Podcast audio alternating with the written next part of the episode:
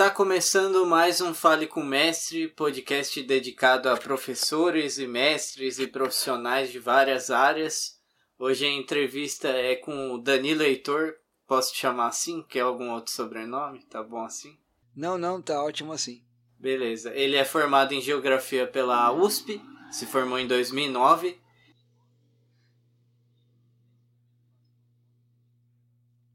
Sei como, sei como é essa dor, eu sempre passo por isso também. Hoje em dia ele dá aula em escolas públicas e particulares, ele vai especificar mais. Primeiramente, gostaria de agradecer a disponibilidade pela entrevista, por ter aceitado. E começo te perguntando por que você escolheu se formar em geografia? O que, que você queria ser quando você era criança, por exemplo? Engraçado você perguntar isso, porque é, ontem eu escrevi um texto, escrevi um texto não, né? Eu relatei um diálogo que eu tive com uma, com uma estudante na, na escola. Ela está no quarto ano, né? E aí na hora do almoço, a mãe dela também é professora da escola. Eu fico, ficamos eu e a, eu e a menina né, almoçando na mesma sala. Ela começou a conversar comigo ela perguntou exatamente isso, o que, que eu queria ser. E aí eu escrevi esse texto no Twitter e o negócio viralizou de um jeito, cara, absurdo. E tá até agora tendo retweet. Eu, não, eu nunca imaginei que um texto tão despretensioso pudesse virar um negócio viral. Mas vou te responder a mesma coisa que eu respondi para ela. Quando eu era criança, eu queria ser jogador de futebol, escritor e veterinário. Nada perto de geografia nem de professor.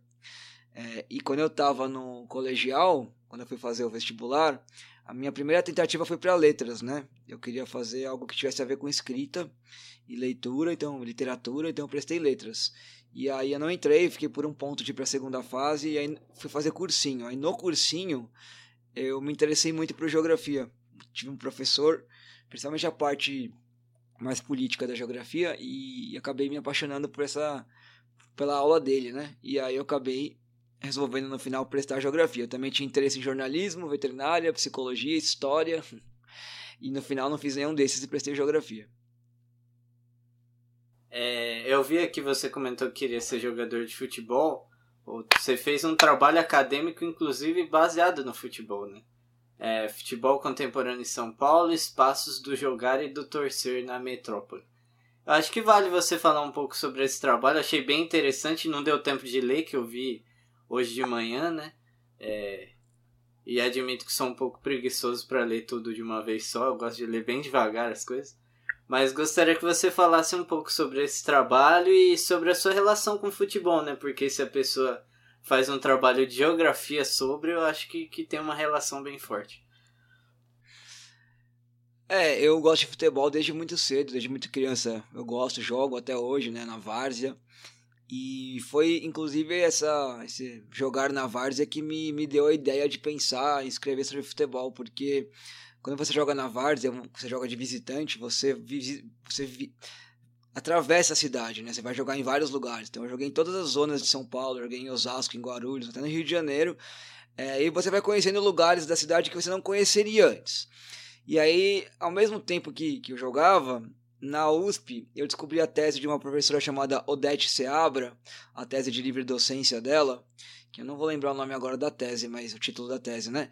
Mas na tese ela, ela dizia que o futebol foi o primeiro sistema que organi a organizar a população em São Paulo. Então, antes do Estado, antes de partido político, antes de qualquer outro tipo de organização, ela, ela escreve, pesquisou e escreveu sobre, sobre o futebol no começo da cidade de São Paulo. No começo da, da, da cidade, não, né? No começo da, uh, urbanização recente de São Paulo, quando São Paulo deixou de ser uma vila e se tornou realmente uma cidade, né?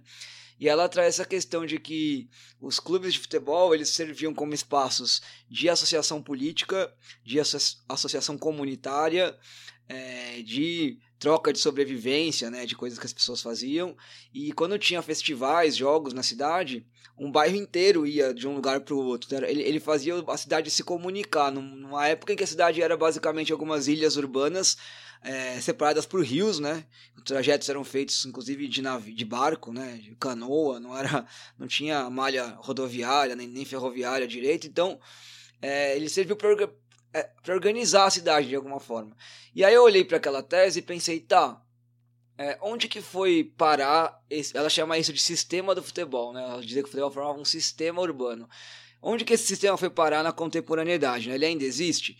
E aí eu fui investigar isso. E aí você, ao investigar isso, eu percebi que eu tinha que falar é, tanto dos espaços de jogar quanto de uma coisa que na época que ela pesquisou não era tão forte ainda, que era o torcer, né? Porque ainda não tinha um futebol profissional em São Paulo no começo do século XX. E aí, por isso que eu separei em dois blocos, né? Espaços de jogar espaços de torcer e a relação entre um e outro, porque uh, as torcidas organizadas em São Paulo, elas começam a ganhar força na mesma época em que os campos de várzea começam a desaparecer. Desaparecer não, porque eles nunca desapareceram, mas começam a diminuir, porque a cidade vai perdendo esses terrenos, que eram terrenos do esporte, né, amador, para a indústria, para a fábrica. E aí as pessoas que tinham o clube, elas perdem o seu espaço de não só de jogar, mas de associação comunitária. E elas levam inclusive essa estrutura de associação dos clubes para as organizadas, né? Então tinha uma relação ali. E também na, nesse processo de investigar o futebol em São Paulo, eh, na contemporaneidade, eu tive que passar pelas transformações que ele passou, inclusive de modalidade, né? Então, enquanto eu tinha futebol de campo como prioritário, único na verdade na cidade, depois de um tempo passou a, surgiu o futebol de salão e mais recentemente o futebol society. Então eu também fiz uma comparação aí dessas três modalidades e como elas uh, são muito diferentes, principalmente na forma como as pessoas se organizam para jogar, né? O futebol society ele é muito caro, ele é uma, um futebol uh, muito relacionado principalmente com é, o futebol de, é, com empresas, né? Empresas que pagam é, uma quadra para seus funcionários jogarem depois, ou pessoas que trabalham junto e alugam uma quadra para jogar mas ele não tem tanto uma. Ele, ele criou, né, claro, uma cultura de bairro para jogar futebol society, mas nesse sentido o futebol de salão é muito mais forte até hoje, e o futebol de campo também mobiliza comunidades muito grandes ainda, futebol de várzea, né? Então, foi por aí. E aí, assim, nunca deixei de jogar, né? Eu jogo hoje em dois times. É, na verdade, não jogo por causa da pandemia, estamos há um ano e meio parados, né? Mas é, um time de várzea, de futebol de várzea mesmo, que é um time misto, inclusive, jogam homens e mulheres juntos, misturados. É, e um outro time que joga em qualquer superfície, em qualquer modalidade, que é mais um coletivo que usa o futebol como uma ferramenta de, de comunicação, de fazer política, de, de, resistência. E a gente joga no campo, no salão, na rua, na margem, jogamos na marginal uma vez, então na, na Fundação Casa. Então é mais um, um, coletivo do que um time e também é misto, também são homens e mulheres juntos. Acho que resumidamente é isso. Você se formou, como foi o processo para se tornar professor e como foi a sua primeira aula? Você dá aula para garotos de quantos anos, por exemplo? Garotos, garotas, né? Tanto faz. É, então, Bom, vou começar pelo final. Eu dou aula hoje do sexto ao nono, né, na prefeitura, que é Fundamental 2, então de 10 a 14. E também dou aula no ensino médio, no SENAC, é, no primeiro ano do ensino médio, que eles têm 15. Mas o meu processo de me tornar professor foi com uma outra faixa etária, porque eu terminei a, universidade em 2009 e eu comecei a dar aula em 2006 num cursinho, que era o cursinho da Afrobras, que ficava no centro de São Paulo. Então, minha primeira aula na vida, assim, de geografia foi num cursinho, num cursinho popular. E, cara, eu lembro que foi muito difícil porque eu não conseguia olhar para os estudantes, eu olhava para baixo, eu gaguejava, eu errei bastante e todos os erros que eu cometia eu achava que eles iam perceber. E o curioso foi que é, isso começou a passar lá pela terceira aula, que foi uma aula inclusive sobre população, nunca vou esquecer, sobre população, pirâmide etária, etc. Que era uma aula quase de matemática, mais que de geografia, né? Porque é estatística pra caramba. E no final da aula, uma aluna veio falar comigo, assim, com os olhos brilhando, falando: Nossa, eu adorei a sua aula. Eu, poxa, eu pensava em fazer não sei o que lá, agora eu tô pensando em fazer geografia, não sei o que. E aí é muito louco você ver o poder que uma aula bem dada tem, né? E aí foi, inclusive, foi por causa de uma de aulas bem dadas que eu virei professor, virei, virei não, na minha, que eu fui para geografia. Quando eu entrei na geografia, eu não tinha ideia de ser professor, né? Eu queria trabalhar mais com a parte de escrita, livro didático, inclusive trabalhei com isso bastante tempo, mas no processo do é, procurando trabalho ali para sustentar quando você está na universidade, né? Eu vim da escola pública, eu já morava fora de casa. É, eu fui parar em cursinho, fui parar em... E aí comecei a dar aula e comecei a gostar.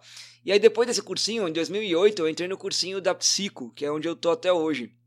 E eu fui professor de geografia da Psico por 10 anos. e sou coordenador pedagógico lá agora há três, né?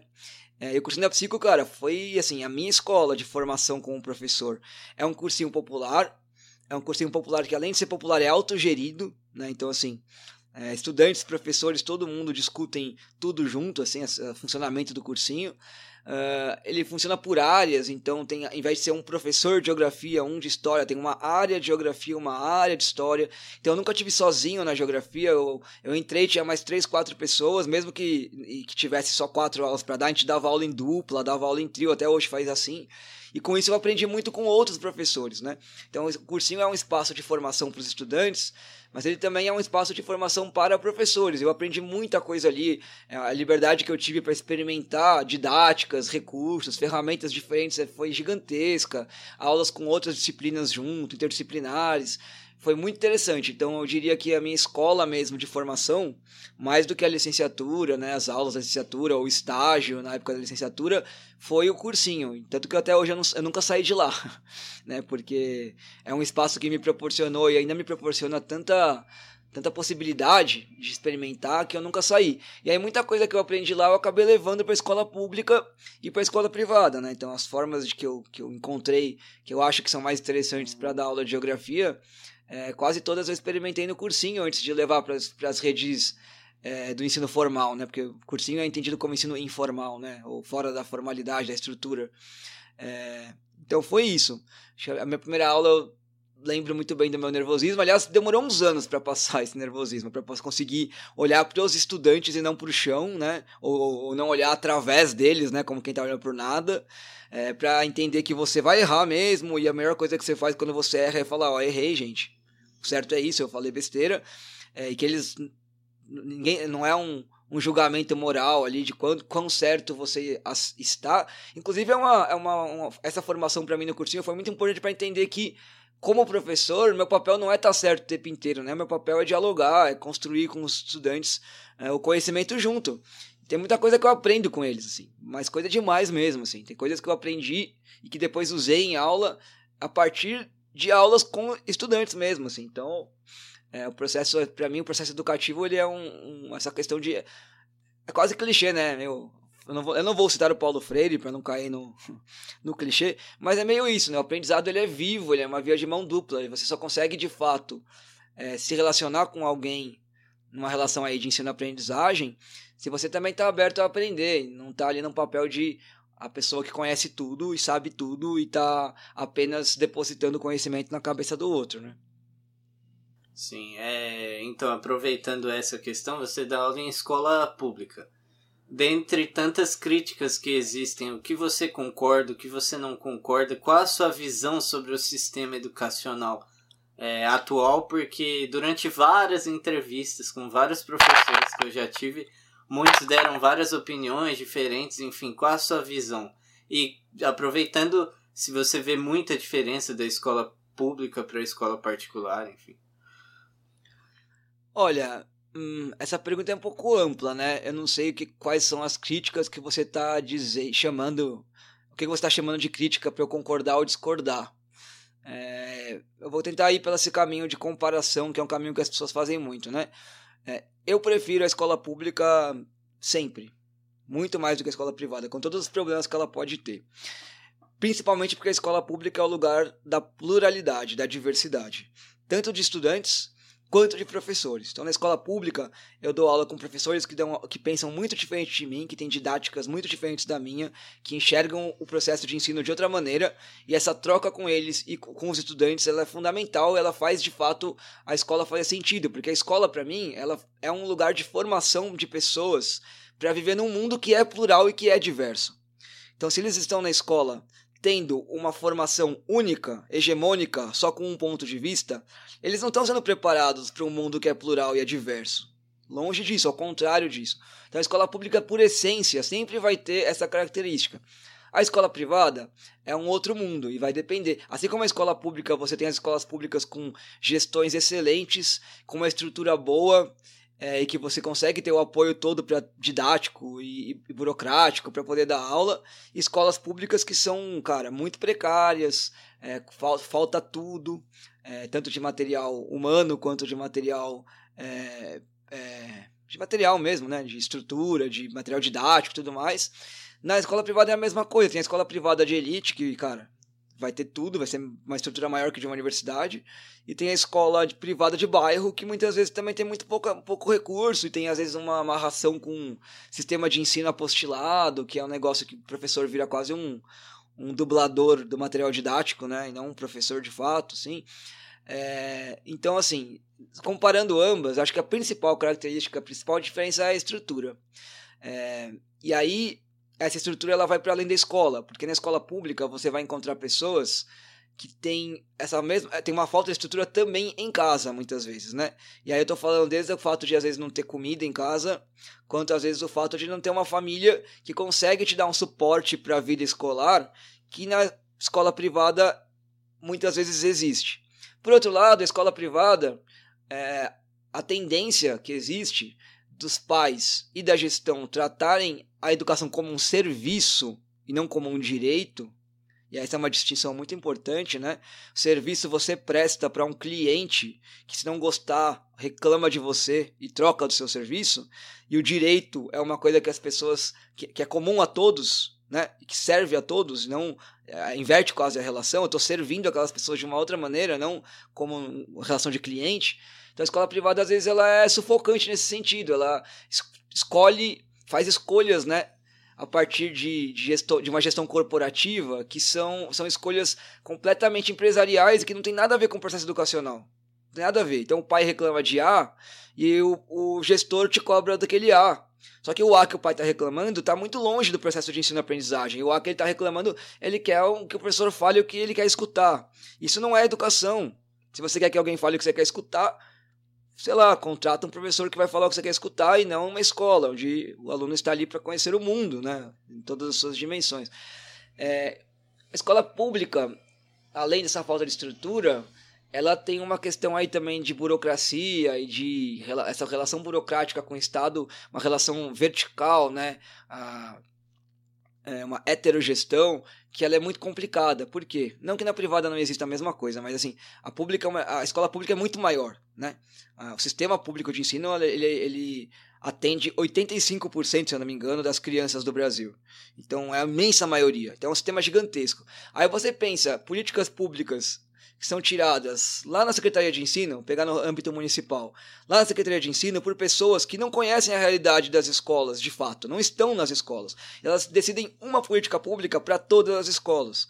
Por mais que as escolas tenham uma certa autonomia para resolver as coisas, essa autonomia muitas vezes ela passa, muitas vezes não, ela sempre passa pela gestão. E essa gestão ela é verticalizada ao extremo, é um diretor que manda. Então, se você tem uma escola pública com um diretor que está preocupado com o processo pedagógico, que está preocupado com a relação de ensino-aprendizagem, que está preocupado com a questão social da comunidade onde aquela escola está inserida, você constrói uma escola muito legal. Se você tem um diretor que é um burocrata, que quer saber de seguir regra, que quer saber de cumprir norma, que quer saber de é, fazer você preencher planilha, que quer saber de punir o professor e o estudante por qualquer por romper qualquer vírgula que ele acha que é a norma, você tem uma escola horrível, normalmente. Sem nenhuma coesão interna, sem professores, sem trabalho coletivo de professores, que os professores não, não, não, se, não se dão bem, é, como os pais não, são, não, não aparecem na escola, nunca não são presentes. Então tudo passa pela gestão da escola, no final das contas. A política pública ela acaba sendo única, claro que esse única aí tem muitas aspas, né? Por exemplo, eu dava aula numa escola normal, uma MF regular, uh, no Jaraguá, e agora eu estou dando aula num CEL, que também é no Jaraguá. E o CEL, ele é aquela vitrine, né, para fazer propaganda política. Então o CEL tem muito mais estrutura já, porque ele já é uma ferramenta de propaganda.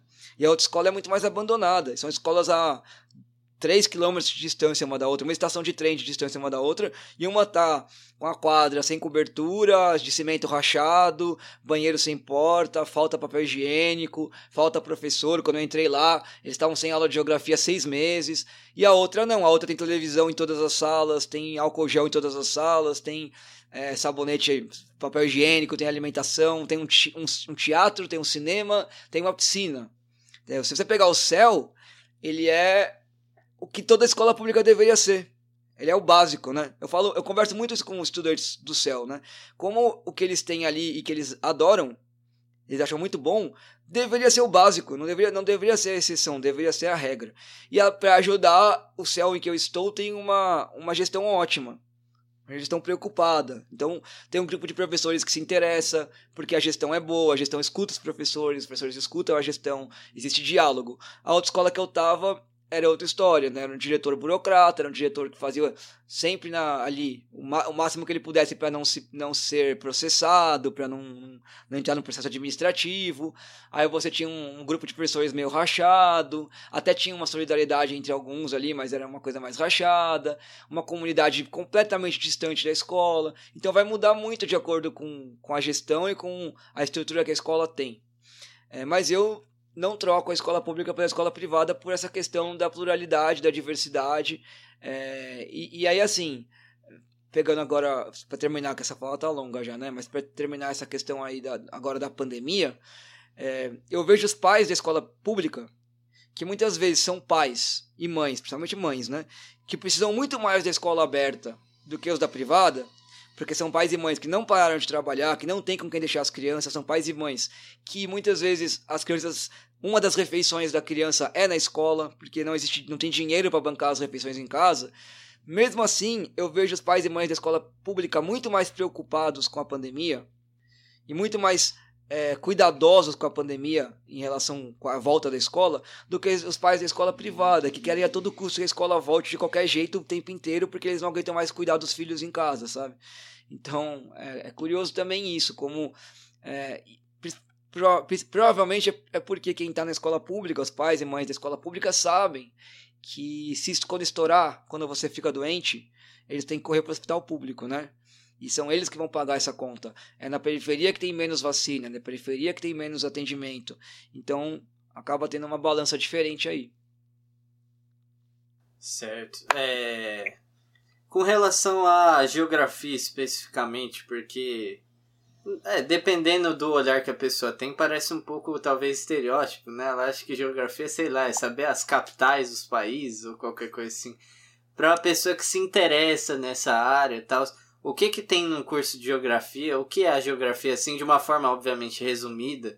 E o que fez você se interessar também nesse sentido de geografia? É, no curso que você diz da universidade, né? Tá. É, essa parte da geografia, essa geografia é, enciclopédica, né, de decorar capital, decorar rio, é, tem livros de geógrafos do século XIX, certo? Então, seja, mil, estou falando de 1800 e bolinha, geógrafos dizendo assim que esse saber enciclopédico não presta para nada. Então pensa, pensa bem, a gente está há quase 150 anos do que esses caras escreveram e a gente continua repetindo uma coisa que eles lá já perceberam que não servia para nada. Que não adianta você pegar. O cara, um, dos, um deles falava assim, é um escritor francês, né? Ele falava assim, um geógrafo francês. O que, que adianta você pedir para o seu aluno decorar o nome dos rios da França é, se para eles não faz nenhum sentido na vida? É, o que você está fazendo com ele é, é, é quase pedir uma uma, é, uma crença, uma, uma fé no que você está falando. Então ele acredita porque você está falando, não porque ele entende que aquilo é o mundo, né?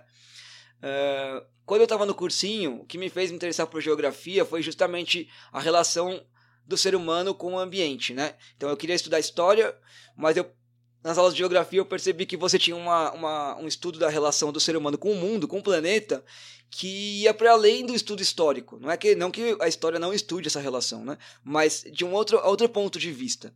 Então você tem uma, uma a ideia de estudar o espaço geográfico, né, a relação entre uh, o ser humano e o, e o território, o território e o território, e o ser humano e o ser humano, e tudo isso ao mesmo tempo, né, que parece uma confusão, mas é muito louco, porque você consegue ver como o mundo vai sendo construído nessas relações todas aí.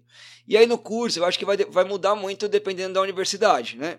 A geografia da USP é uma geografia que foi onde é, deu aula se formou e deu aula, o Milton Santos, que é o geógrafo brasileiro mais conhecido provavelmente, é uma geografia bastante crítica, né? Que tem um, várias correntes críticas lá dentro. Então tem uma escola de geografia urbana fortíssima lá dentro. Então se você se interessa por estudar a cidade, os movimentos sociais, como a cidade vai se produzindo e se reproduzindo, acho que os maiores nomes da geografia urbana provavelmente estão na USP, né? Uh, tem também tem professores ali muito de, de, um nome muito grande na geografia física, né? Então que vão estudar a questão uh, do planeta e dos seus, dos seus componentes, né? o relevo, o clima, a geologia e essa relação com o ser humano e com os impactos, né? Acho que é algo que está muito em discussão agora com o aquecimento global, é o impacto. A pandemia também trouxe bastante isso, o impacto que nós estamos que nós causamos ao, aos sistemas naturais do planeta e, e como isso reflete na nossa própria extinção no futuro, né? Uh, você também tem ah, uma geografia agrária muito forte na USP, né? O Ariovaldo Umbelino de Oliveira é um dos maiores professores da geografia agrária, é um cara que andou sempre, sempre andou junto com, com o MST, uma, uma geografia muito militante mesmo. Então acho que a universidade pública, principalmente, né? Eu, eu sei falar da USP porque eu não estudei em outras, outras universidades, não, não, tenho, não conheço tanto outras universidades, mas é, a universidade pública ela tem uma possibilidade de pesquisa que é, que é muito louca, assim, porque as pessoas conseguem pesquisar e ir longe nessa pesquisa, tem um compromisso com a pesquisa muito grande. Então eu acho que se alguém, quem tem interesse em fazer geografia, é, é uma, um curso que te, dá, que te abre muitas portas. Por exemplo, vou dar pegar o meu exemplo. Eu já trabalhei na geografia com a questão ambiental, né? então eu trabalhei na Secretaria Municipal do Meio Ambiente e na Secretaria Estadual do Meio Ambiente, nas duas secretarias. E dentro da questão ambiental tem muita coisa diferente aí, né? desde é, eu, eu, trabalhava com geoprocessamento. Essa é uma outra área também muito grande na geografia, geoprocessamento, que alia a geografia com o processamento de dados, né? Então, serviços de geolocalização, georreferenciamento. Trabalhei com isso também. Eu trabalhei com a questão didática, então em editoras, trabalhando com um livro didático, escrevendo, editando, é, conferindo mapa, fazendo mapa, é, em editoras, e também é um, um campo de trabalho muito grande. Você o campo de ensino, né? Professor de geografia, que também é um, um professor que é um, um, uma, é uma profissão que, se você pegar, por exemplo, a rede municipal, vagas para professor de história são muito mais raras do que vagas para professor de geografia. Então tem menos professor de geografia no mercado do que de história em São Paulo, pelo menos, né? Uh, e você tem, cara, professor de geografia, ele muitas vezes é convidado a, dar aula de outras, outra, de outro, outras uh, recortes, né? Então, dá aula de meio ambiente, por exemplo, dá aula de geopolítica. É, você tem a possibilidade de trabalhar também é, num, numa, numa, num lugar assim, num lugar mais, vou chamar de administrativo, talvez, né, de administrativo do território. Então, tanto na prefeitura, no estado, cargos administrativos do território que pensam políticas públicas para o território, que pensam, sei lá, o plano diretor de São Paulo, por exemplo. É, no campo também, né, cargos administrativos no campo, que vai trabalhar com a questão indígena, vai trabalhar com a questão da terra, da reforma agrária. Então, é, é um campo, eu acho que que te traz é uma, um curso que te traz muitas possibilidades. Eu experimentei algumas delas, né? Tenho um amigo, tenho, tenho um amigo, por exemplo, que é professor tá fazendo concurso agora para tentar ser professor universitário, tem uma pesquisa excelente, assim, sobre a fome, sobre a questão da fome no Brasil. Né? Então, esse tipo de pesquisa, ele serve de base para políticas públicas que vão combater a fome, por exemplo. Então, é, a geografia te abre muitas possibilidades. É, eu sei que é, é difícil para mim falar porque eu gosto muito, né?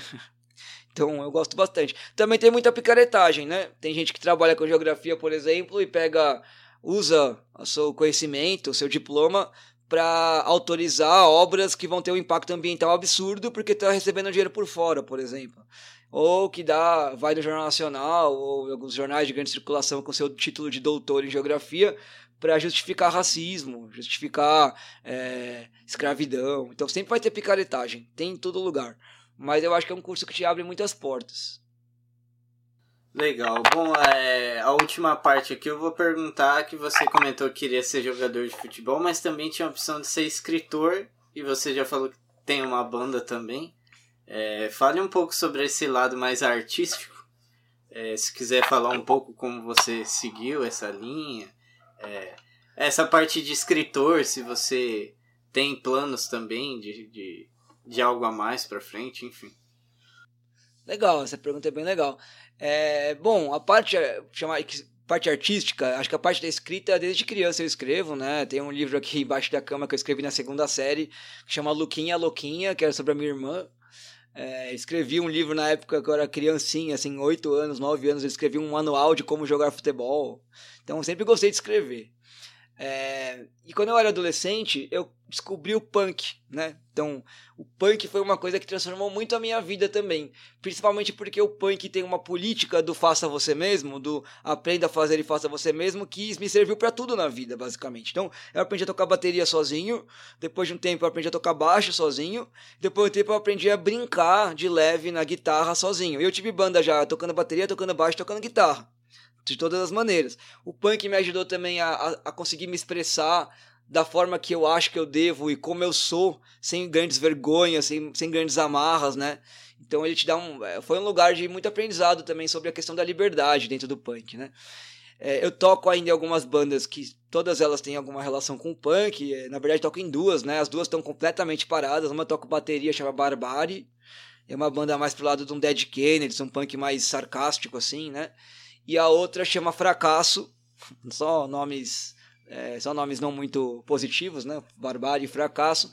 E Fracasso eu toco, eu toco baixo, é uma banda um pouco mais. É, também com letras, letras sobre política, mas um, um, som um pouco mais melódico, né? Então mais puxado para um hardcore melódico. Hardcore melódico não, que fica uma ideia de Pennywise e NoFX, não é bem por aí. Mas é uma coisa, um punk um pouco mais melódico. É, tanto que a nossa. Nosso, nosso Bandcamp, tá escrito assim, muito, é, muito emo para ser punk e muito punk para ser emo, porque a gente fica ali num, num meio termo ali que a gente não consegue definir, né? E, cara, tocar para mim sempre foi um, um, lugar de liberdade criativa, né? Então, criar música, mesmo sem saber tanto, mas pegar um instrumento e ficar mexendo nele, criar, é um instrumento de liberdade muito legal. Acho que uma das bandas que eu mais gostei de tocar na vida foi uma banda chamada Cínica, que era eu e mais três garotas, né? E eu tocava guitarra, eu ficava em casa, cara. Eu instrumento que eu toco pior, então eu ficava em casa horas tentando aprender a fazer um solinho de duas notas, assim, para poder tocar direito e criando pontes entre um riff e o outro ali. Ficava, mano, um tempão e era muito bom. E, e eu gosto muito dessa banda até hoje. Ela, eu saí dela em 2006, 2007, a banda acabou em 2009, sei lá. E até hoje é uma das bandas que eu mais gostei de tocar na vida. E a parte de escritor, é, curiosamente, eu tô nesse momento na. O meu primeiro livro tá em pré-venda. Então eu nunca abandonei o sonho, a vontade de escrever, né? Sempre escrevi. E nos últimos dois anos eu resolvi organizar essa vontade na forma de um livro. Então eu comecei a escrever contos durante a pandemia, que se passam em duas cidades é, fictícias chamadas de Isolamento e Quarentena, são o nome das cidades.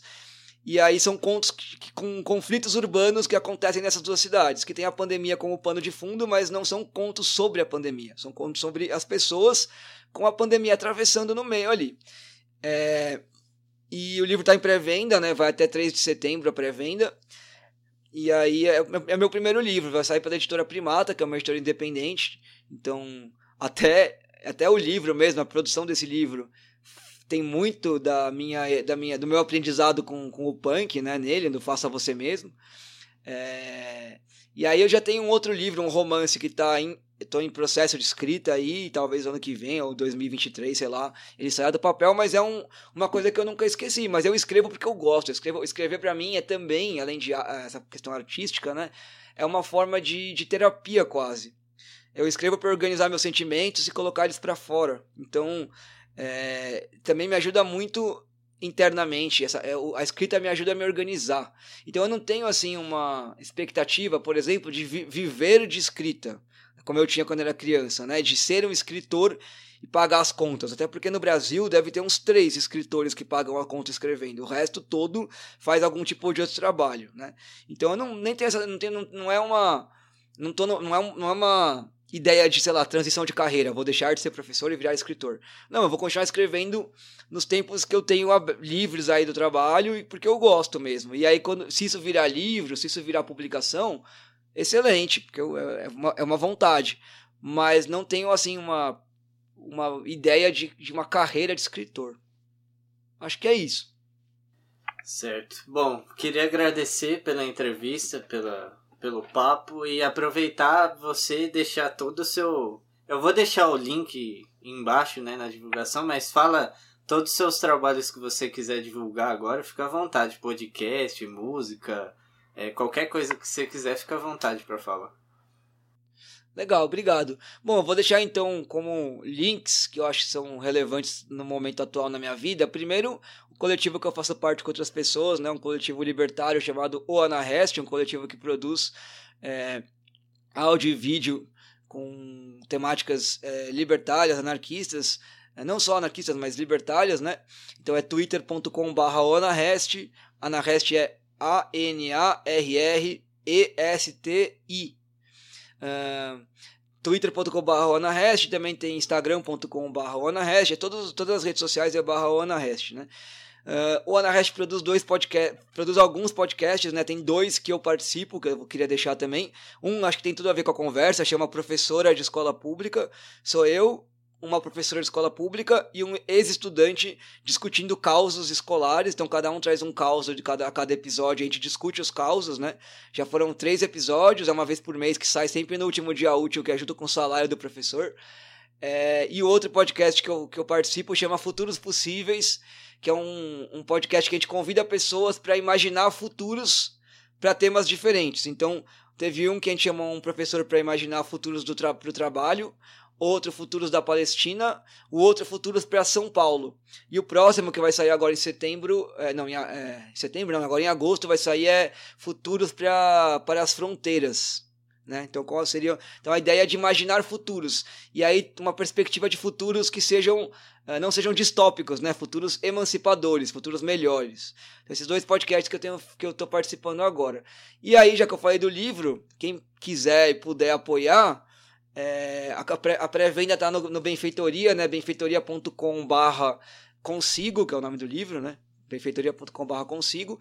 É, a grana arrecadada ela vai servir para produzir o livro e tudo que passar do valor de produção que está estipulado lá vai para a rede de proteção e resistência ao genocídio, que é uma articulação que eu também participo, que, que, faz um trabalho enorme na Grande São Paulo com famílias que são vítimas da violência de Estado, né? Então, famílias que tiveram seus filhos assassinados pela polícia ou que estão presos in, é, injustificadamente, injustamente. A gente faz um trabalho todo aí de denúncia e de auxílio jurídico e social para essas famílias. Uh, então, acho que são esses os links que eu deixaria. E ah, também, né, um link que, que eu tenho, eu criei recentemente, que eu transformei meu blog num, num site, né, que junta algumas coisas que eu faço, que é danileitor.com.br. Aí lá você tem, no, no, no site você tem alguns desses links que eu já falei aqui. Mas é, eu acho que talvez seja até mais fácil de lembrar, né? Leitor.com.br. E queria te agradecer, Gabriel, pela, pelo convite. Foi muito legal essa conversa. Me ajudou a pensar, organizar coisas na cabeça, que é, é muito louco isso, né? Como as perguntas te ajudam a organizar coisas que você não tinha organizado ainda. Então, muito obrigado.